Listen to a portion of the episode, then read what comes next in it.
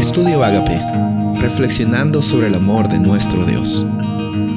El título de hoy es A imagen del Creador, Génesis 1, 27 y 28.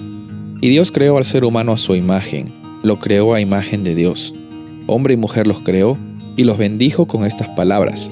Sean fructíferos y multiplíquense, llenen la tierra y sométanla, dominen a los peces del mar y a las aves del cielo y a todos los reptiles que se arrastran por el suelo. En Génesis 1 nos encontramos con la realidad de tu identidad, con la realidad de cuál ha sido el propósito de Dios al crearte a ti. Él te creó con el propósito de ser imagen de Él.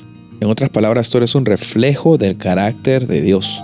Y como tal, tenemos el privilegio de ser llamados representantes del reino de Dios. Cuando Dios creó a Adán y a Eva, los creó con el propósito de que ellos sean la extensión del amor de Dios, que sean la extensión del poder creador que Dios tiene. Aquí la Biblia les da el trabajo, bueno, trabajo en aquellos tiempos no era una carga como lo vemos ahora, pero les da el trabajo de que ellos tengan el dominio sobre las peces, esos peces del mar, las aves del cielo, los animales domésticos, los animales salvajes.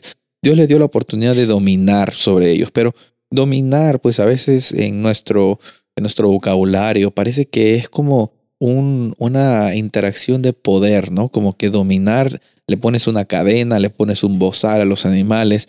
Eh, eh, esa palabra dominar a veces es mal entendida con nuestros conceptos que tenemos ahora, pero la intención original del ser humano no era dominar con poder, porque como representantes de Dios, estaban llamados a reflejar el carácter del, del reino de Dios. El carácter del reino de Dios no domina con el poder de la fuerza bruta, sino domina con el poder del amor. Sabes, hay bastantes lecciones que sacar, pero una de ellas para que nos recordemos es que Dios nos ha llamado a ser imagen de Dios. Esa es nuestra identidad. La gente nos puede decir muchas cosas, sin embargo, lo que la gente nos dice comparado a lo que Dios dice, ¿a quién prefieres escuchar? Dios te dice a ti, tú estás hecho, tú estás hecha a imagen de Dios. Y en esta ocasión vemos de que al crearte Dios en el plan original, no solo te da la oportunidad de tener vida, sino también propósito y la oportunidad de ser un representante del reino de Dios. Como representante de del reino de Dios que somos nosotros, tenemos el privilegio de dominar sobre el mundo.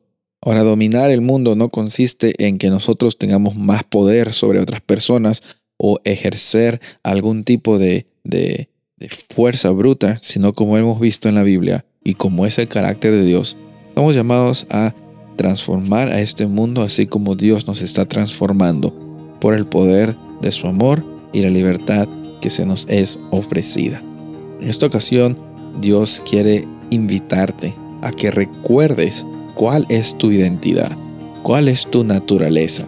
En medio de un mundo de dificultades, tú recuerda que eres imagen y tienes propósito. Soy el pastor Rubén Casabona y deseo que tengas un día bendecido.